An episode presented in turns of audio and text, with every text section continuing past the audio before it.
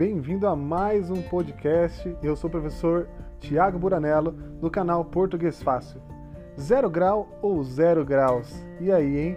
Pensa só nessa frase. Ontem fez zero grau de manhã. Ou ontem fez zero graus de manhã. E aí, zero grau ou zero graus?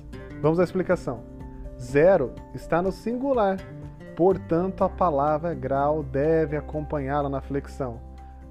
0 grau, 1 grau, 2 graus, 3 graus e assim por diante. Então, a frase ficaria assim: Ontem fez 0 grau de manhã. Lá fora deve estar 0 grau. Lá fora deve estar 1 grau. Lá fora deve estar 2 graus. Curtiu?